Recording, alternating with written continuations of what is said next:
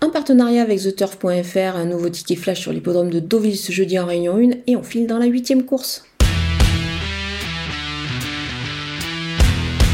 Le numéro 2, Fast Rage, euh, est un sujet de grande qualité. Je trouve qu'il trouve un, engagement ici euh, qui devrait lui permettre de, se distinguer et de certainement passer le poteau en tête. Il n'a pas démérité dernièrement, c'était dans un, groupe sur le gazon de Deauville.